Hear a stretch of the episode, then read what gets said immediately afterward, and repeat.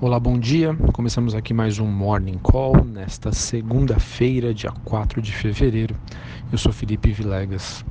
Olhando para o desempenho das bolsas na Europa e os futuros norte-americanos, eh, os mesmos estavam de lado, enquanto o dólar contra os seus principais pares globais tem dia de valorização. Eh, a segunda-feira é relativamente marcada pela baixa liquidez por conta dos feriados do Ano Novo Lunar na Ásia e também é, com a expectativa aí da divulgação de novos indicadores. O dólar, é, como eu já disse há pouco, tem um, tem um dia de movimentação positiva, também refletindo é, os dados fortes sobre a economia americana que foram divulgados na última sexta-feira.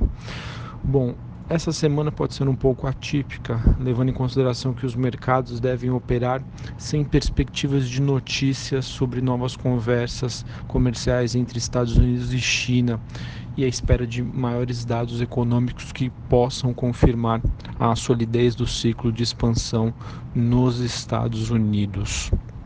Já na Europa, o, nós temos aí um, um, dia marcado pela queda das mineradoras, os pares da Vale, como a BHP que recua 1,3 e a Rio Tinto que recua 1,2 neste momento, refletindo a queda dos metais e também a falta de dados sobre o desempenho do minério de ferro devido aí ao feriado que deve fazer com que as bolsas na Ásia funcionem com é, parada parcial ou total durante essa semana.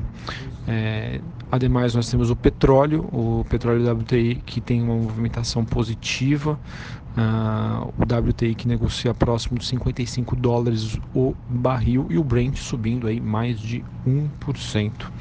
Essa movimentação positiva uh, do petróleo, ela ocorre mesmo após os dados né, mostrarem é, na semana passada uma desaceleração do crescimento da produção da commodity nos Estados Unidos.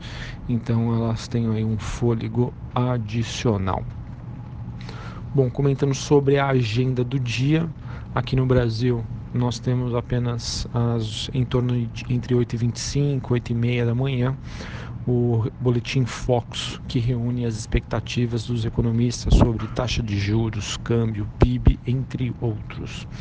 E somente nos Estados Unidos, uma hora da tarde, encomendas às fábricas e encomendas de bens duráveis. É, a agenda talvez fique um pouco mais significativa com a divulgação dos balanços, em que Porto Seguro divulga os seus dados do quarto trimestre antes da abertura do mercado e o Itaú, o Itaú Unibanco divulga os seus números após o fechamento. O Banco Central oferta até 10.330 contratos de swap cambial para rolagem de contratos de março a partir das 11h30 da manhã. Sobre o noticiário político, tivemos aí um final de semana bastante agitado e após as eleições aí bastante tumultuadas para a presidência do Senado, as atenções agora do investidor local estariam voltadas para o desdobramento político, especialmente relacionado às reformas. Bom, Davi Alcolumbre do Democratas é, cuja a candidatura foi apoiada pelo ministro da Casa Civil Onyx Lorenzoni, também do Democratas, foi eleito presidente do Senado com 42 votos, superando assim o favoritismo de Renan Calheiros. Essa decisão que era para ser tomada na sexta-feira, depois de uma série de confusões, acabou sendo postergada para o sábado e Davi Alcolumbre aí confirmou a, a sua vitória. Na Câmara, o Rodrigo Maia, conforme já esperado, venceu aí a ele que também é do Democratas.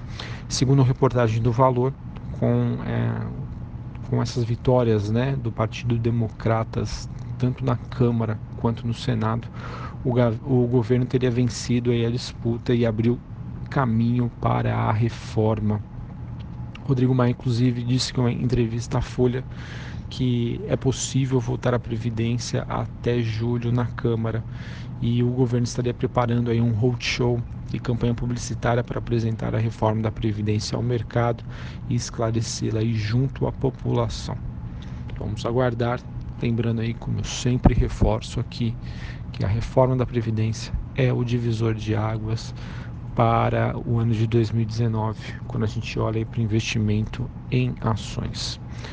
Bom, sobre o noticiário corporativo, nós temos aqui a Caixa, ela que estará preparando a venda de ações em carteiras de fundos governamentais, cujo potencial é, de negociação é tentar levantar aproximadamente 10 bilhões de reais.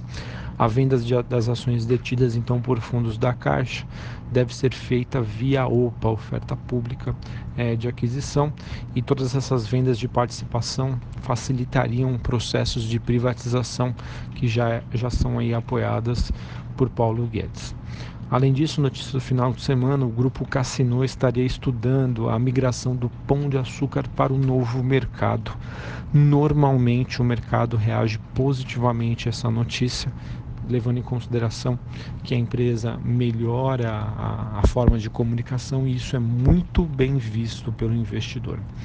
PetroRio, Prio 3, estaria avaliando a fatia da Petrobras em frade após o acordo com a Chevron, segundo a Reuters, e a Vale e, a, e o Ministério Público do, do Trabalho estariam tentando aí costurar algum acordo para que a empresa pague antecipadamente parte das indenizações.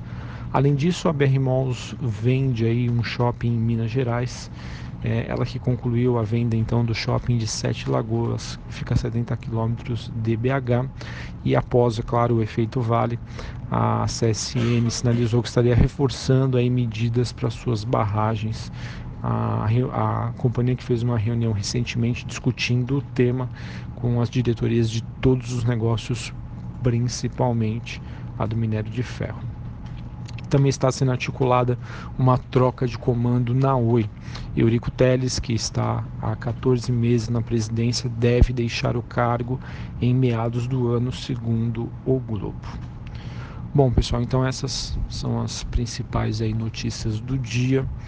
Uh, acredito aí que é, com, talvez lá com o exterior mais ameno, o dia seja positivo, seja impulsionado aí por essa vitória da, em relação à presidência do Senado e na Câmara, que de acordo aí com a mídia, de acordo com a Bloomberg, deve facilitar a aprovação de reformas, principalmente da Previdência. E sabendo que esse é o principal tema do ano, acredito que a gente pode só ter aí uma reação positiva aí da Bolsa. Vamos aguardar. Um abraço a todos, bom negócio aí para vocês, bons negócios, bom início de semana e até a próxima. Valeu!